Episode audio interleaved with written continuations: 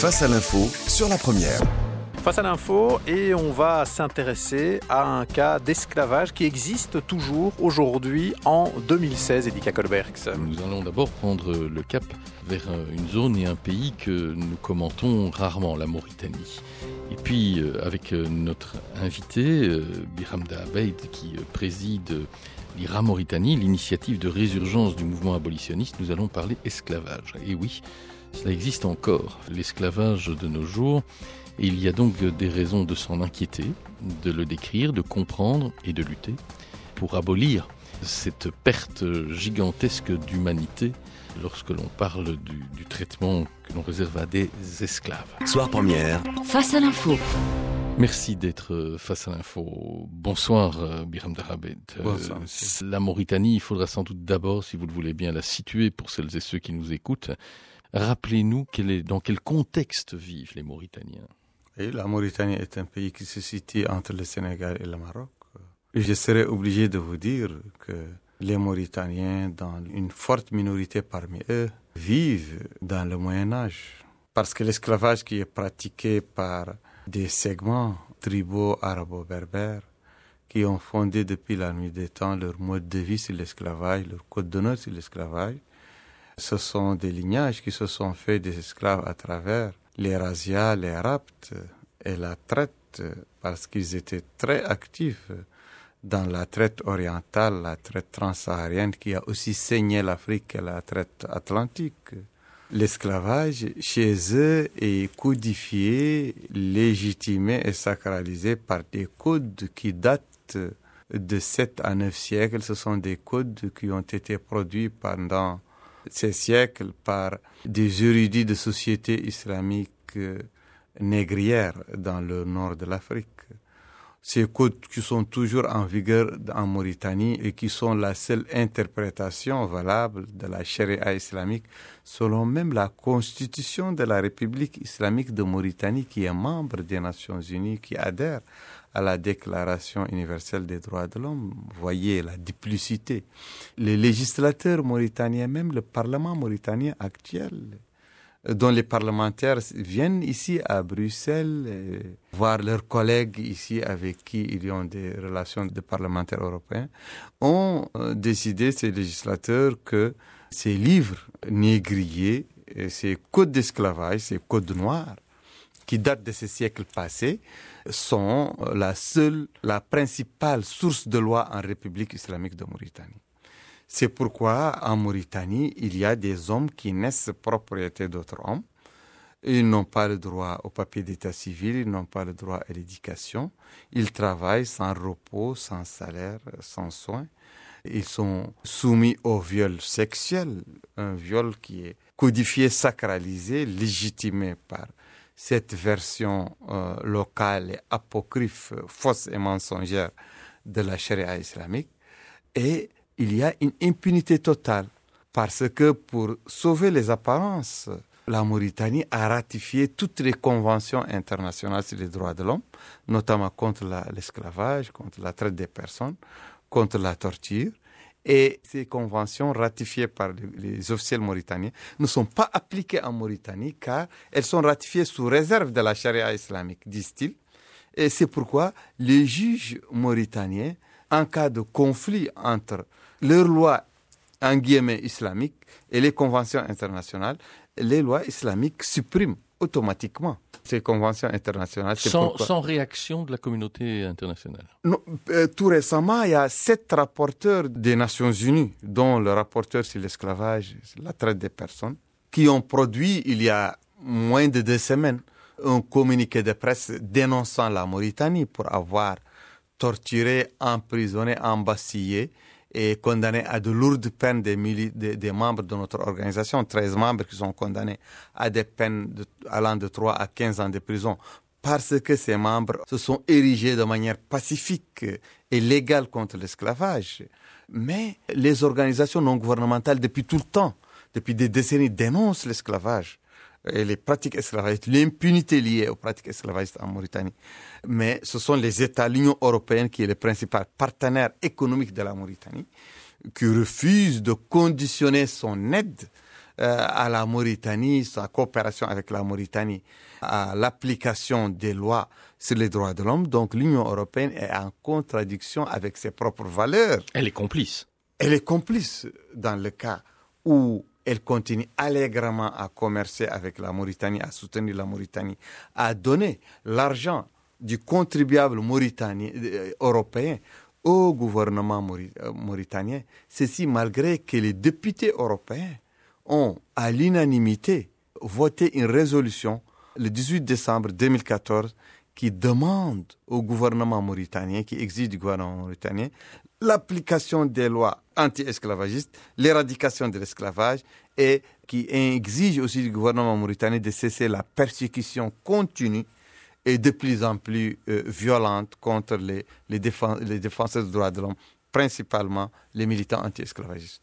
Alors, euh, Biram Darabait, euh, on va essayer de réégrener un certain nombre de pistes, hein, parce que lorsque l'on parle de traite négrière, de traite esclavagiste, en règle générale, on voit euh, dans les siècles qui, qui nous précèdent, très rapidement dans nos esprits, l'image de commandants de navires blancs qui déportent chrétiens, pour la plupart, qui vont déporter ce que l'on appelait vulgairement le bois d'ébène des côtes d'Afrique euh, vers les colonies et euh, vers les États-Unis d'Amérique, hein, ce qui va devenir les États-Unis d'Amérique, vous, vous nous rappelez qu'il y a d'abord un phénomène intracontinental.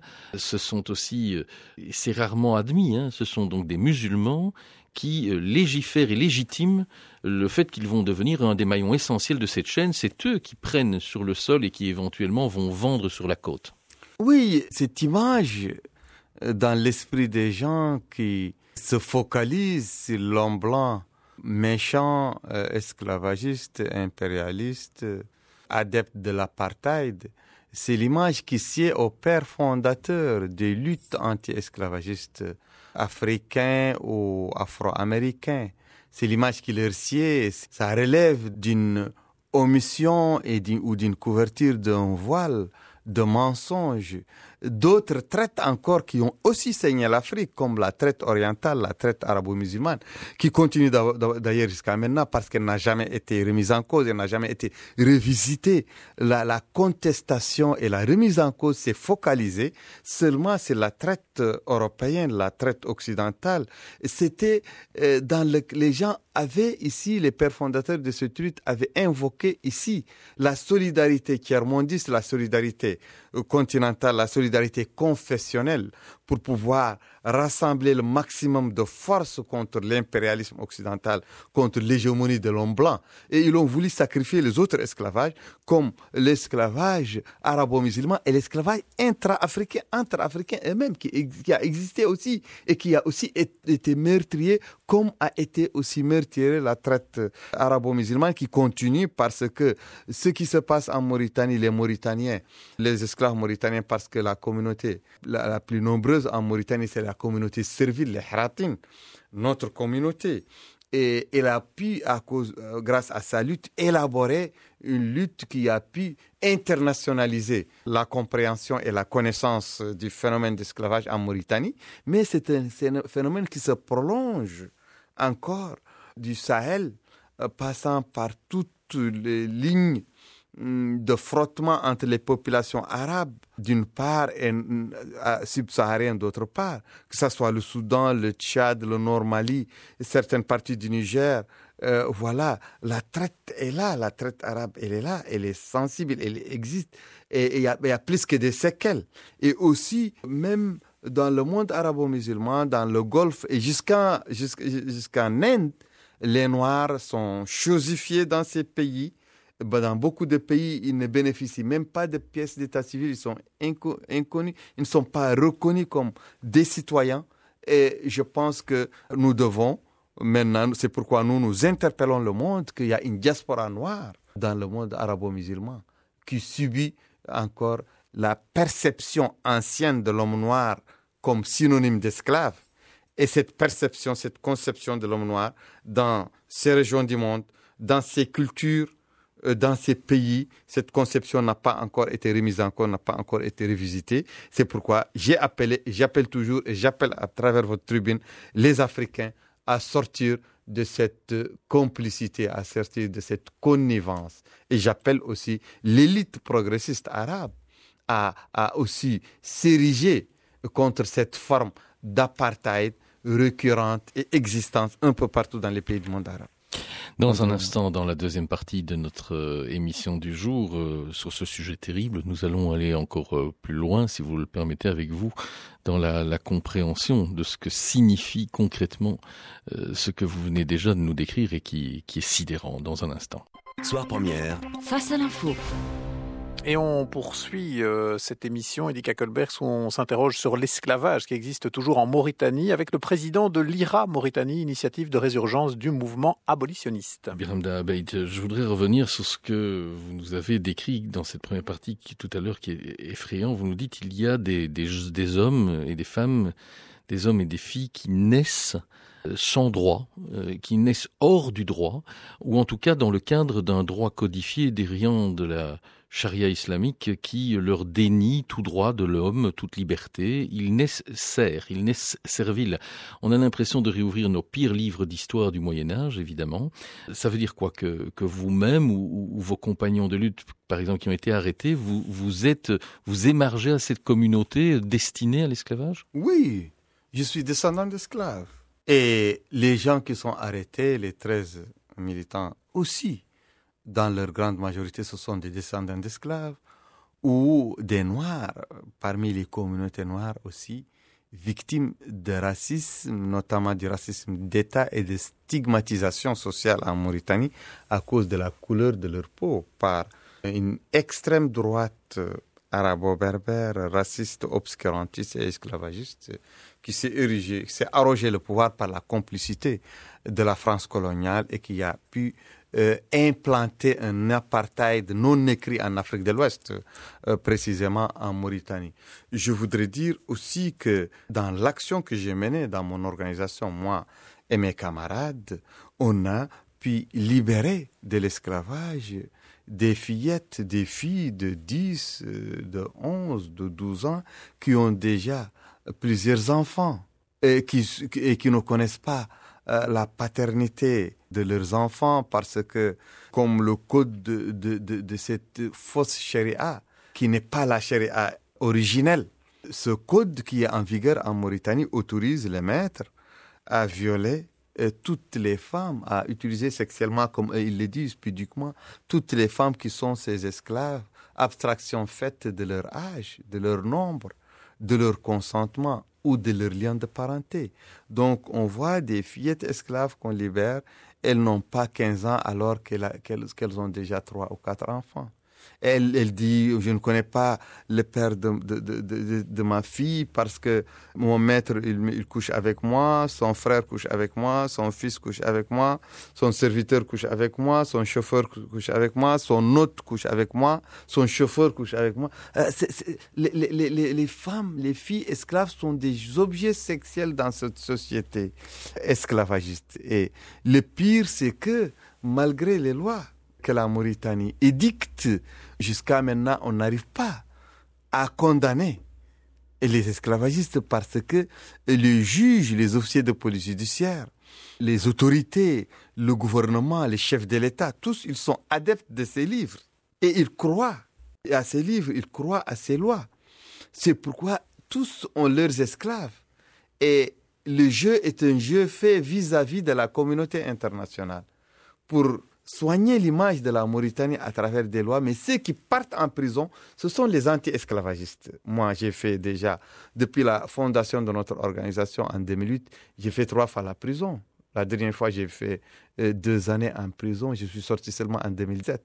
Et 45 jours après ma sortie, il y a 13 membres, les membres dirigeants de notre bureau, le bureau de notre association, qui ont tous été embastillés en même temps et condamnés à des peines de 3 à 15 ans de prison parce qu'ils empêchent Parce que ce, sont des empêcheurs de tourner en rond, ce sont des troubles faits qui empêchent la quiétude des suzerains esclavagistes de continuer leur vie, de continuer leur mode de vie esclavagiste, leur code d'honneur esclavagiste. Et dans ces codes livres euh, que, que moi j'ai incinérés dans un acte volontaire, symbolique et public, le 27 avril 2012, ce qui m'a valu la peine de mort ce qui m'a valu des mandements juridiques, des fatwas de tous les érudits de Mauritanie qui me condamnent à mort, ce qui m'a valu que le chef de l'État lui-même rassemble des foules et déclare devant ces foules que moi je suis un apostat parce que j'ai incinéré leur charia islamique, leur religion, et que je dois euh, payer par la peine de mort qui est la punition prévue par la loi pour ce genre de crime, euh, l'apostasie. Et j'ai passé quatre mois dans le couloir de la mort c'est grâce à une mobilisation internationale, grâce à une dénonciation internationale, grâce à une mobilisation interne que j'ai pu échapper. Mais les lois restent toujours en vigueur. Ces codes esclavagistes, ces codes noirs qui autorisent la castration d'hommes noirs, qui assimilent l'homme noir à l'esclave et qui autorisent le viol des femmes noires, des femmes haratines, et qui autorise la vente des esclaves dans notre société, ces livres stipulent que les esclaves sont susceptibles d'être gagés, d'être vendus, d'être loués, d'être cédés. Et tous ces livres sont à la base de la formation des officiers de police judiciaire de chez nous, des magistrats de chez nous, des administrateurs de chez nous, des imams et des érudits. Et ces gens formés à travers ces livres, adeptes de ces livres, viennent ici en Europe comme partenaires des Européens qui, prêtent, les Européens qui prétendent avoir des valeurs et des droits de l'homme. Lorsque, Biram Dahabeit, vous essayez de conscientiser, euh, puisque vous êtes ici, vous l'avez dit, euh, pour trouver tribune, euh, pour, pour donner écho à, à, cette cause qui paraît incroyable hein, au XXIe siècle, est-ce que vous rencontrez au minimum dans le personnel politique européen une écoute autre qu'une écoute polie? Je veux dire que les, écoutes engagées, ce sont les écoutes euh, dont nous bénéficions de la part de la communauté des ONG de défense des droits de l'homme. Je pense qu'il y a des écoutes euh, de plus en plus intéressées de certains diplomates européens et américains, mais l'essentiel de la politique occidentale, que ce soit les États-Unis d'Amérique et l'Union européenne et les pays de l'Union européenne restent une politique de silence et de coopération avec le gouvernement mauritanien.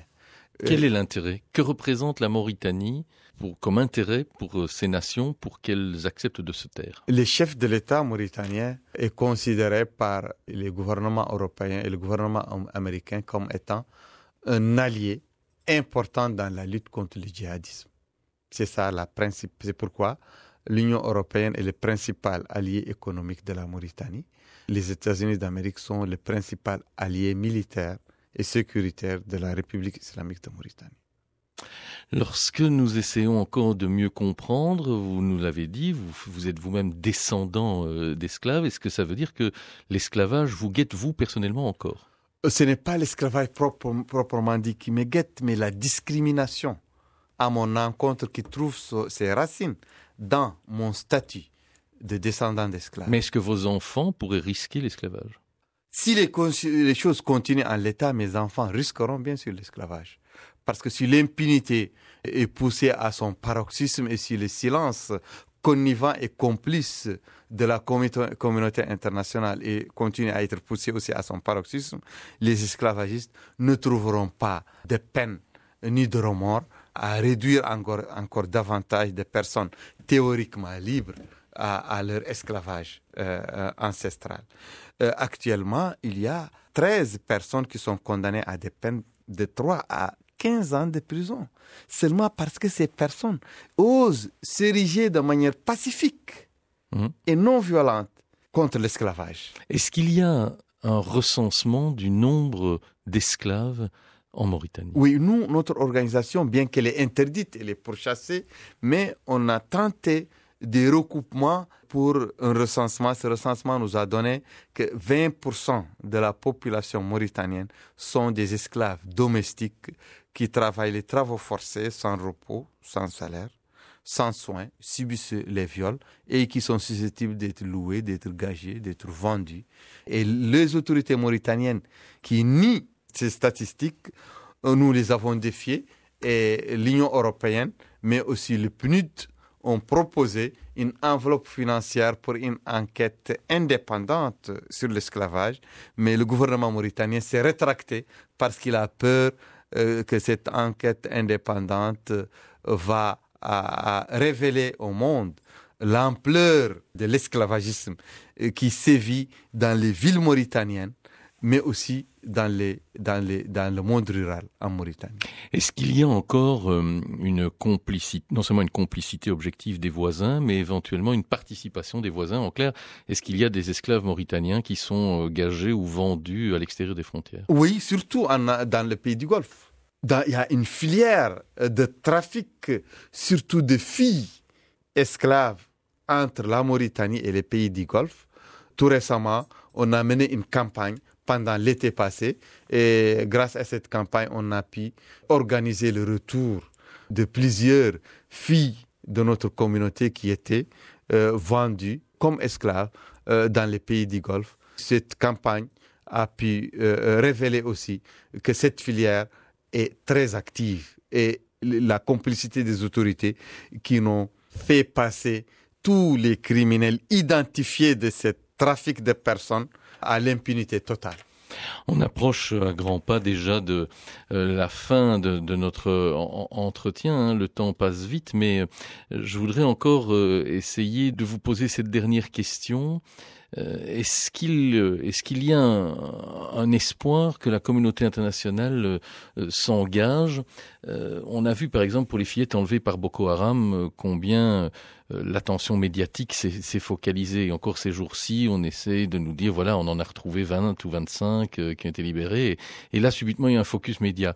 Je veux dire que cette communauté de fillettes-là, dont le sort est dramatique, a mobilisé l'attention internationale. Ici, on parle de 20% d'une population dont on ignore tout. Oui, je pense que malheureusement, l'espoir ne pointe pas à l'horizon que la communauté internationale, dirigée par le monde libre, les États-Unis d'Amérique et l'Union européenne. Il n'y a pas d'espoir que les dirigeants du monde libre se focalisent sur cette face des atrocités à travers le monde. Tant que l'allié mauritanien sera utile contre le djihadisme, on fermera les yeux. Tant que l'allié mauritanien est utile contre le djihadisme et tant que le djihadisme continue à être menaçant, la priorité euh, sera toujours ailleurs, sera toujours à la lutte contre le djihadisme et aux différentes alliances concoctées ici et là par des dictateurs, par des malfaiteurs, par de grands prédateurs, de chefs d'État et de gouvernements prédateurs des droits de l'homme pour lutter contre. Merci en tout cas, Biramda Abeit, d'avoir euh, accepté de venir témoigner euh, de cette situation insupportable et incroyablement euh, dramatique et, et, qui me, ça me semble pas usurpé de dire qu'elle résonne comme une, une gifle, comme une monumentale tâche mm. euh, sur notre humanité euh, au XXe siècle. Je répète que vous êtes président de IRA Mauritanie, l'initiative de résurgence du mouvement abolitionniste. Nous parlions, je le rappelle, hein, d'esclavage ce soir, qui demeure et qui concerne 20% d'une population d'un pays dont les dirigeants sont régulièrement reçus sous nos latitudes et dans nos capitales. Merci d'être venu en témoigner ce soir. Je vous remercie. Retrouvez Face à l'info tous les jours de la semaine de 18h30 à 19h.